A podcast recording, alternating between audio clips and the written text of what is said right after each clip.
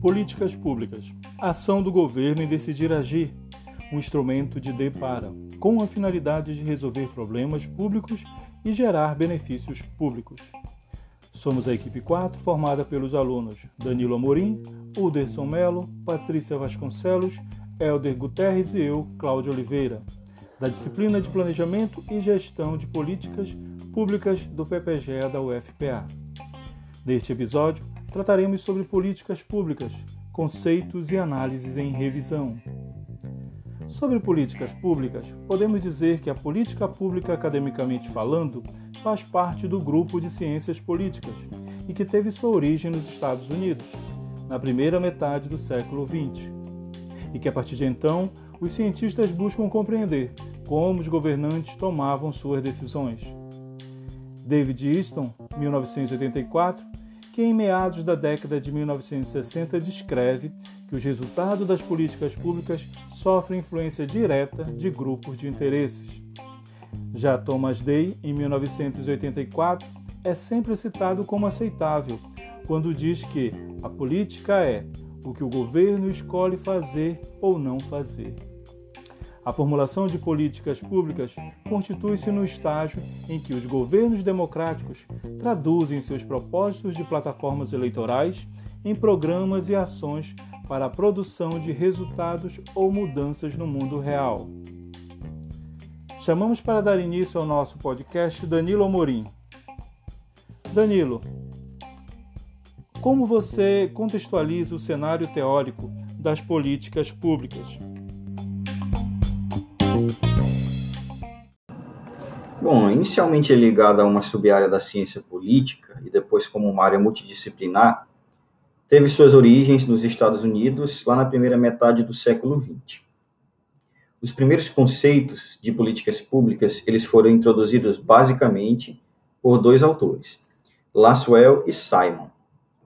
Laswell apresenta pela primeira vez a expressão policy analysis, ele procurou estabelecer contato entre a produção de ações governamentais no conhecimento científico e acadêmico em torno do tema.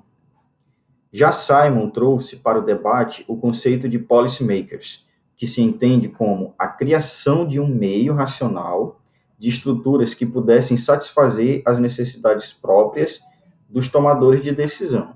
Danilo, naquela época houve algum contraponto às ideias dos dois autores? Sim, Cláudio, houve contraponto, sim.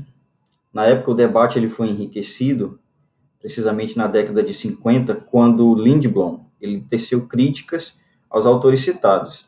Ele julgou que, ao enfatizar o racionalismo das ações de políticas públicas, os autores deixavam de observar outros atores e instituições que envolveriam a formulação e a tomada de decisão.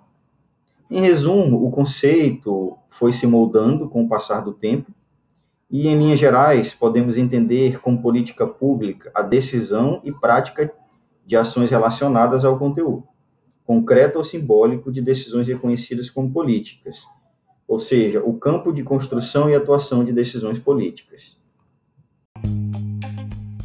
Muito bom, Danilo. Sua explanação nos ajudou a entender os pontos de vista dos autores, não nos limitando a apenas um pensamento teórico sobre políticas públicas, Seguimos com Uderson Mello. Uderson, como você, é, desculpa, como se dá o processo de formulação de políticas públicas? O processo de formulação das políticas públicas ocorre em cinco fases. A maioria das referências cita que esse processo inicia com a formação de uma agenda.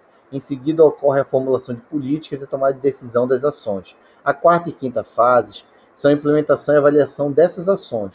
Porém, existem outras referências que procuram otimizar esse processo detalhando essas fases, como, por exemplo, o governo do estado do Maranhão, que publicou em 2019 um manual para elaboração de políticas públicas, que dispõe que esse ciclo ele inicia na fase de diagnóstico do problema, depois ocorre o desenho e a caracterização da política, em seguida é analisado o impacto orçamentário e financeiro e também a definição de estratégias de implementação e de confiança, e, por fim, é realizada a fase de monitoramento, avaliação e controle de todo esse processo.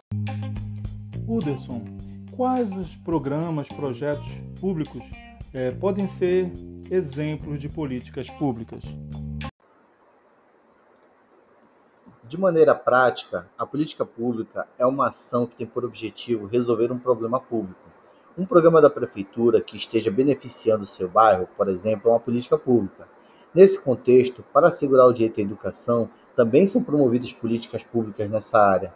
Então, o ProUni e o Bolsa Família são exemplos desse tipo de políticas.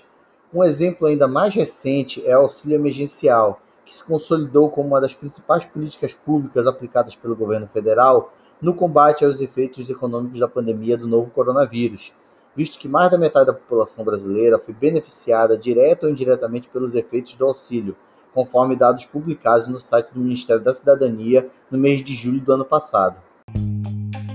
Uderson, agradecemos a sua participação nos esclarecendo o quanto é importante a formulação das políticas para se alcançar a resolução dos problemas da sociedade. Chamamos agora para participar Patrícia Vasconcelos.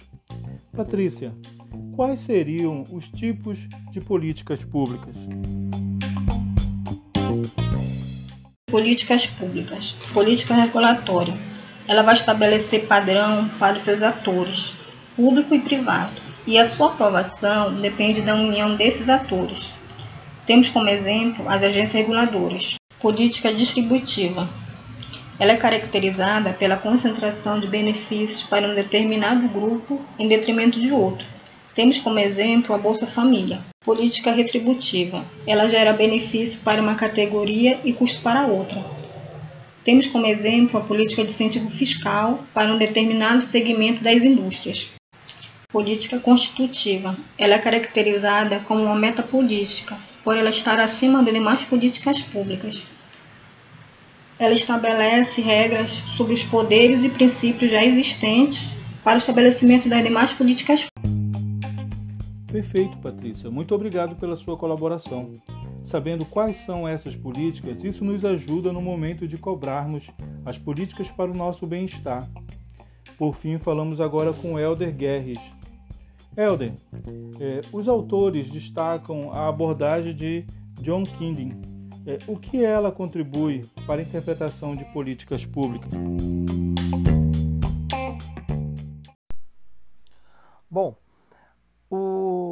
O, quadro teórico apresentado por John Kindle é super interessante, porque possibilita o entendimento de questões caras a interpretações de políticas públicas. Então, o que o governo decide fazer ou não fazer abrange questionamentos relacionados aos interesses reais da efetivação de uma política.